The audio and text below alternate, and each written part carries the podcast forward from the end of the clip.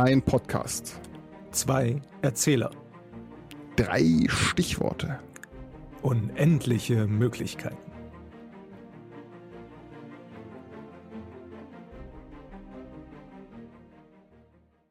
Was?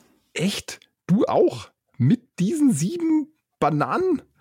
Und da habe ich nur gedacht, ja, so sieht es aus. Das ist, das ist un unglaublich, Alex. Hallo Markus. Hallo Alex. Schön deine Stimme zu hören. Schön deine Stimme zu hören, Alex. Wir sind mal wieder in the house. In, in, in the house. Im, im Haus. Im, im Haus. Wa- wa- wa- Was wäre eigentlich, wenn wir vorm Haus wären? Wäre das irgendwie schlechter? Besser? Genauso gut? Hm, es wäre ein Outcast. Das, das könnten wir irgendwann machen. Ich meine, natürlich hätten wir einen Haufen Nebengeräusche auf der anderen Seite. Wir, wir basteln ja immer noch so ein bisschen rum mit unseren Soundeinstellungen, weil, weil wir keine Tonstudios hier haben. Mhm. Und, äh, aber wir hoffen, also wir werden immer besser. So, je weniger äh, ihr, liebe Zuhörerinnen, äh, äh, Nebengeräusche hört, desto, desto mehr kapieren wir, was wir eigentlich hier machen müssen. So, Bist du dir da sicher, Alex? nein.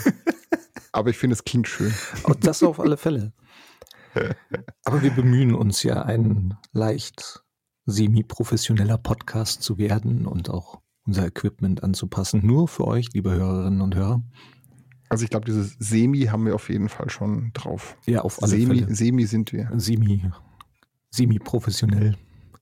Apropos professionell, das ist doch eine hervorragende Überleitung, eine sozusagen Alliterationsüberleitung, denn ich habe drei Begriffe und der erste, der geht schon direkt mit pro forma los für dich. Pro Weißt du, forma. Von professionell zu pro forma, dann Portal und als drittes passioniert.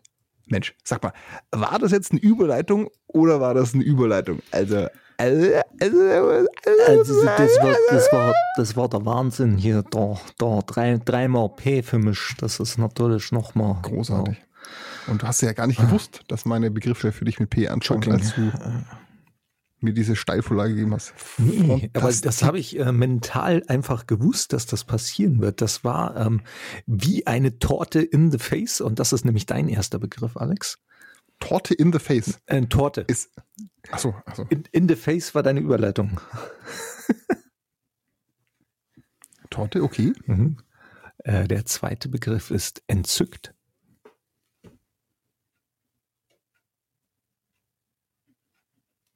Mhm. Und der dritte Tusch, Trommelwirbel, brachial.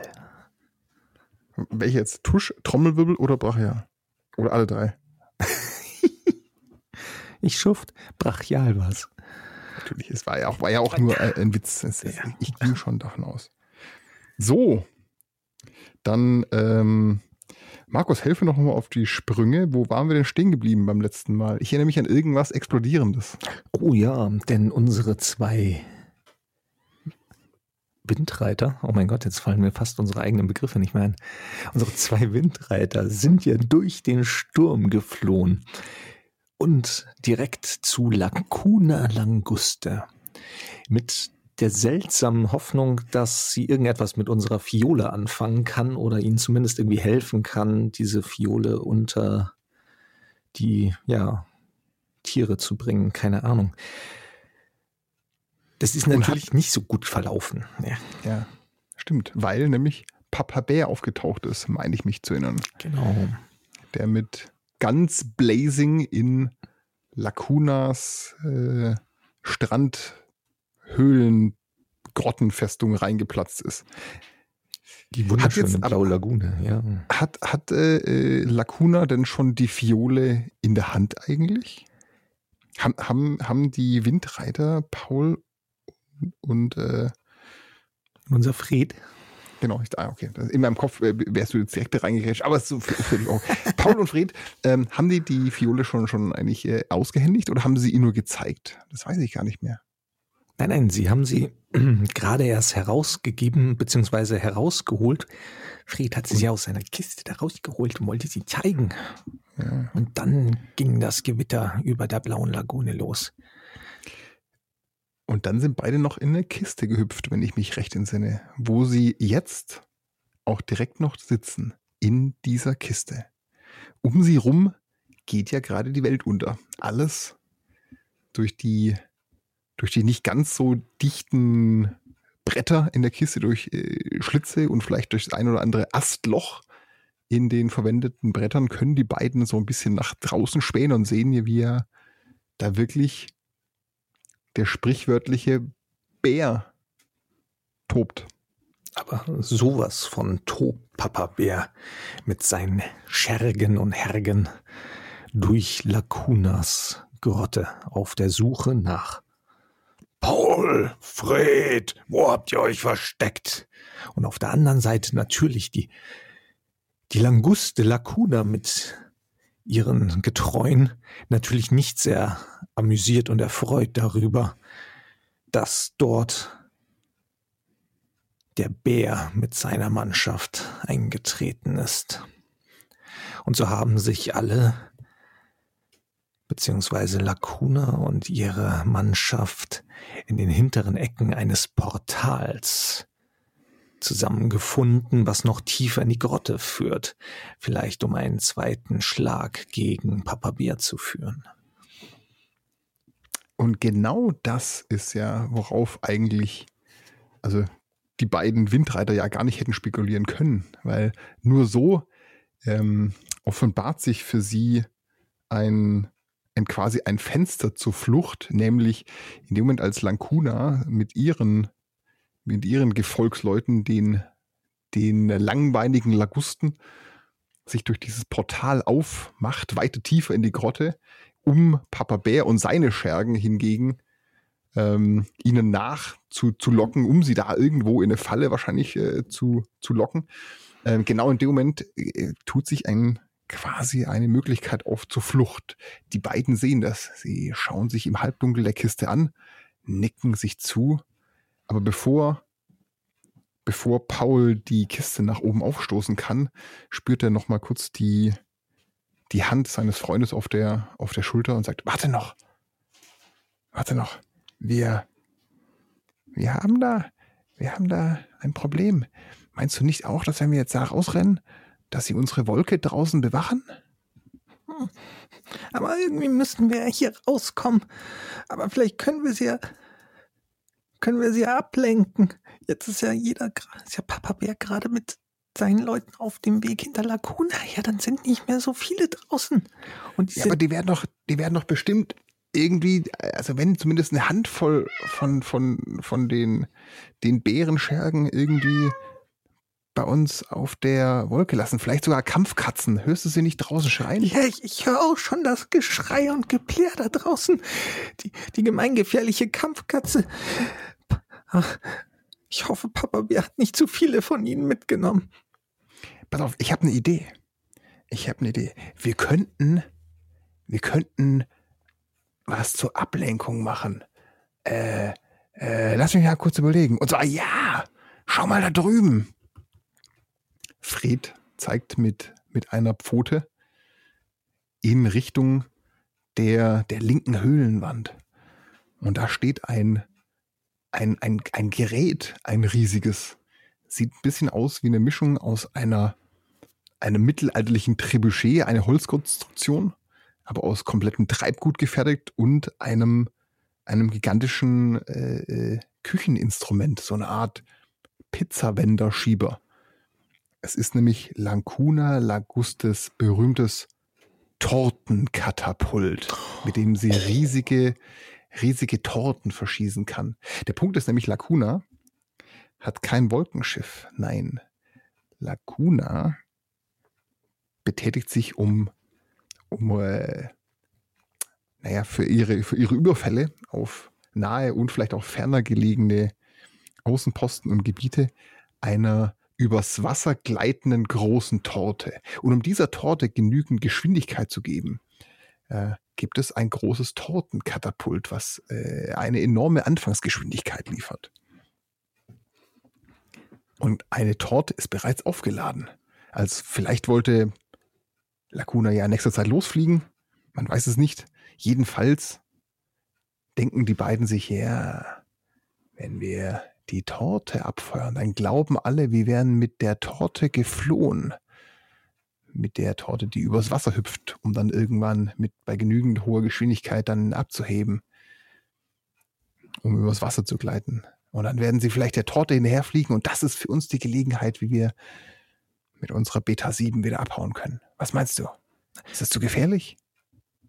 Was bleibt uns anderes übrig? Lass, lass es uns einfach versuchen. Wenn alles schief geht, nutzen wir einfach das Katapult, um auf unsere Wolke zu kommen. Das ist eine gute Idee. So machen wir es. Okay, pass auf. Paul sagt,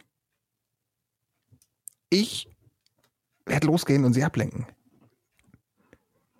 Und werde dann so tun. Und werde sie auf die andere Seite der, äh, der Grotte locken. Und dann dann hüpfe ich ins Wasser und schwimme rüber zum Katapult. In der Zeit hast du dich aber schon rübergeschlichen zum Katapult unbemerkt, weil sie ja mir hinterher rennen. Und dann bedienst du das Katapult und feuerst es ab. Und dann werden alle glauben, dass wir beide in der, in der Torte wären. Dabei bleiben wir einfach zurück. Siehst du hier da hinten diese, diesen Stapel von den großen Fässern am, am, in der Nähe des riesigen Tortenhebers? Da verstecken wir uns dahinter. Das, das klingt das klingt perfekt. Die Fässer sind auch groß genug, dass wir uns dahinter verstecken können. Gesagt. Super. Getan. So machte sich unser Oktopus auf ins Wasser, um der restlichen zurückgelassenen Mannschaft von Papa Bär zu begegnen, um sie auf eine falsche Fährte zu locken. Währenddessen machte sich unser kleiner Waschbär langsam und vorsichtig auf den Weg hinüber Richtung des Katapults. Bloß kein Krach machen und nicht zu viel Ärger. Währenddessen irgendwo aus der Tiefe der Grotte, fern dem Portal, durch den beide Mannschaften entschwunden waren, hörte man Krachen, Dengeln, als ob, ja, Papa Bär wirklich den Bär mit einer Languste steppen lassen würde. Und was Fred auf alle Fälle nicht wollte, war irgendwo dazwischen zu kommen. Nicht, dass er auch ein passionierter Tänzer gewesen wäre, aber diesen Tanz, nein, den wollte er tatsächlich nicht mittanzen. Aber weil Fred ein begnadeter Tänzer ist und er früher schon bei den, bei den großen Konzerten in der, in der äh, großen Muschel, wie sie genannt wird, die quasi die Konzerthalle im Beta Außenposten. Da hat äh, Fred schon immer gerne geschaffelt. Und genau diese Shuffle-Moves, die er schon, schon so, so lang trainiert hat und so gerne mag, die helfen ihm auch bei der sehr leisen Bewegung über den Grottenboden hinüber zu schleichen, was ihm aber natürlich einfach fällt, vielleicht hätte er diese, diese Schleichbewegung gar nicht machen müssen, denn auf der anderen Seite der Grotte, also quasi so schräg übers Wasser hinüber, da hat Paul gerade die gesamte Aufmerksamkeit auf sich gezogen, indem er eine brennende Fackel in ein Fass mit Feuerwerkskörpern geworfen hat. Und da macht das jetzt ein brachialen Schlag, ein riesiges, explodierendes Tohu Wabohu, das äh, fast schon dem der Hauptkanone von Papa Bärs äh, Wolkenschiff gleichkommt, mit der Papa Bär nämlich auch Feuerwerkskörper verschießt, große, riesengroße äh, Kanonenschläge sozusagen. Und als dieses Fass explodiert und äh, Raketen in sämtliche Richtungen in der, in der Grotte verschießt. Da sieht auch wirklich der letzte Bär noch hinüber, wie Paul mit seinen, mit seinen Ärmchen wedelt und laut schreit, holt mich doch, wenn ihr könnt. Und schwingt sich über die von der Decke hängenden Taue hinüber in Richtung, in Richtung äh, Wasserkante. Fauchen und Keifen von der restlichen Besatzung Papa Bärs. Die militanten Chipmunks und die Kampfkatzen machen sich auf dem Weg hinter unseren Oktopoden her. Doch noch pfeift das Feuerwerk um sie herum und Feuerwerkskörper knattern und rattern über dem Boden. Und so hat unser lieber Oktopus die beste Möglichkeit, sich rasch und schnell hinüber zu begeben. Hinüber zu dem Katapult, das unser lieber Waschbär schon längst fertig gemacht hat. Und naja, so ganz pro forma halber muss man natürlich auch noch mal die Torte probieren, bevor man sie abschießt. Wäre ja viel zu schade darum, sie einfach so zu verschwenden. Es ist ja eine Torte mit gigantischen Ausmaßen. Die hat ja mal mindestens 30 Meter Durchmesser und besteht in weitesten Teilen aus Zuckerwatte. Nur der, der Boden nicht. Der Tortenboden, der ist natürlich aus Bimsstein. Der gibt der Torte auch den, den Auftrieb, wenn sie übers Wasser rüberschießt. Man muss sich so ein bisschen vorstellen, wie so, wenn man so einen flachen Stein übers Wasser springen lässt. Genau so ist die, die Anfangsbewegung, die Anfangsgeschwindigkeit der Torte, bis sie ihre letztendliche quasi übers Wasser halb springend, halb gleitend, halb fliegend äh, dann einnimmt. Und dazu muss natürlich die Torte ausgerichtet werden. Ähm, und das macht gerade unser, unser äh, Fred, während Paul hinüberschwimmt und am, am Ufer, am, am Wasserrand die, die Schergen hin und her rennen und äh, auf, aufs Wasser deuten, auch mit, mit Armbrüsten zielen und schießen und äh, selber gebastelte Granaten dem, dem armen Paul hinterherwerfen, der, der nach links schwimmend und rechts schwimmend mal tauchend, wieder auftauchend, weil das Wasser ist da sehr flach, also nicht weit genug wegkommt, um dem allen zu entdringen. Also er flüchtet da gerade so um sein Leben und währenddessen richtet Fred das große Tortenkatapult auf den Grottenausgang ziemlich genau auf das, auf das Hauptschiff von Papa Bär. Gut, dass ein Tortenkatapult von der Mechanik her sehr viel Ähnlichkeit mit der ihres alten Luftschiffes hat.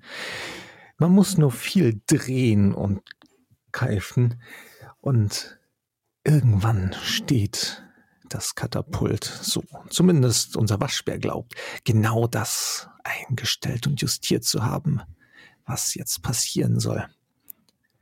Und da ist es nur noch der eine Moment, der abzuwarten war, bis unser Paul aus dem Wasser hinausflutscht, flitscht rüber zu unserem Waschbären und dann betätigt Fried das große Katapult.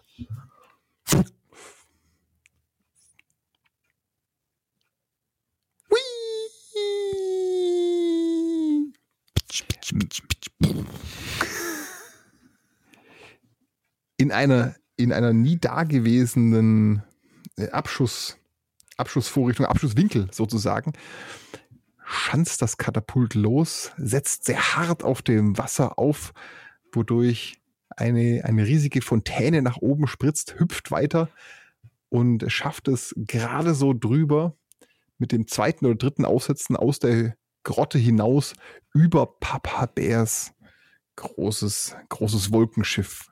Wobei aber der Tortenboden sozusagen, der Boden der, der Flugschwebe-Hüpftorte, einen nicht unerheblichen Teil von Papa Bärs äh, Wolkenschiff wegreißt, was großartig ist, denn das sollte sie hoffentlich lang genug beschäftigen ähm, und auch vielleicht einige der Instrumente so weit beschädigen, dass der zweite Teil des Fluchtplanes, nämlich zur Wolke Beta 7 zu kommen, um mit ihr wegzufliegen, auch am Ende gelingen kann. Denn genau das tun die beiden, unsere, unsere Helden sozusagen, unsere, unsere fliehenden Helden, nämlich die sich nach Abschluss der Torte kurz hinter ihrem Stapel der, der Tonnen der Fässer herausgewagt haben, um zu sehen, dass tatsächlich wirklich, also so gut wie alle, die noch in der Grotte verblieben sind, Schergen äh, aufgemacht haben, ihre Fluggefährte zu besetzen, um dann der, dem vermeintlichen Fluchtgefährt der Wolkenstürmer hinterher zu hechten.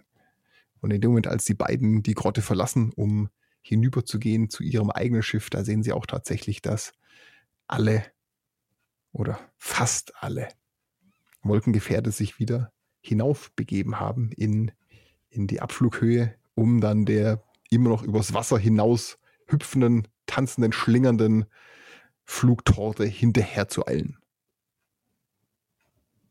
Der ideale Moment also für unsere zwei Windreiter, ihr eigenes Gefährt zu betreten und schnellstmöglich die blaue Lagune zu verlassen. Und so startet das Gefährt mit unseren zwei Helden und noch am Boden sehen sie, wie Papa Bär aus der Lagune herausschießt und einen Fluch nach oben stößt, der Gott sei Dank nicht mehr zu hören ist. So viel Höhe haben unsere zwei schon erreicht. Hey, Fred, hast du gesehen? Papa Bär hat ganz schön geraucht. Sein, also ich meine auch sprichwörtlich, nicht nur vom Gemüt her. Sein Fell war am rauchend. Ich bin also geradezu entzückt bei diesem Anblick. Ich bin ja kein schadenfroher Oktopus eigentlich, aber so ein bisschen gönnt man es ihm schon. Der wollte uns tatsächlich in die, also wirklich in die Luft sprengen. Hast du es gesehen? Der hat, der hat mit seiner Hauptkanone auf uns geschossen. Mit der Hauptkanone. Ich, ich glaube, wir haben ihn ein bisschen verärgert. Und ich glaube auch, bei Lacuna brauchen wir uns jetzt für die nächsten 20 Jahre auch nicht mehr blicken lassen. Aber immerhin, sie hat keine Harpune auf mich geschossen. Na, immerhin. Mir ist was anderes aufgefallen gerade bevor Papa Bär kam und, äh, und Lacuna, Lacuna di Fiole äh, sich näher anschauen wollte. Hast du da ihren Blick gesehen? Sie hat nämlich so einen, einen, einen verstohlenen Blick über die Schulter geworfen. Hinter ihren großen Langustenthron. Da hat sich was bewegt. Aber ich bin ziemlich sicher, hast du es auch gesehen? Ich, ja, aber ich war zu verschreckt von, von Lacuna, als dass ich es richtig mitgekriegt habe. Aber sie hat zumindest erkannt, was wir da haben. Aber meinst ja. du, wir müssen noch mal hin? Wenn das wirklich stimmt, wenn das wirklich, wirklich stimmt, dann wird uns nichts anderes übrig bleiben, als nochmal oder einen Versuch zu unternehmen. Ja, ich fürchte, mein lieber Fred, wir brauchen noch mal einen zweiten Anlauf. Oh mein Gott! Ob unsere zwei Windreiter tatsächlich einen zweiten Anlauf machen. Und was, was Paul vor allem da gesehen hat hinter Lacunas Thron. Das erfahren wir in der nächsten Folge. Wenn es wieder heißt Die Weltenbauer. Mit Markus und Alex. das waren die Weltenbauer. Bis zum nächsten Mal. Wenn wir uns wiederhören.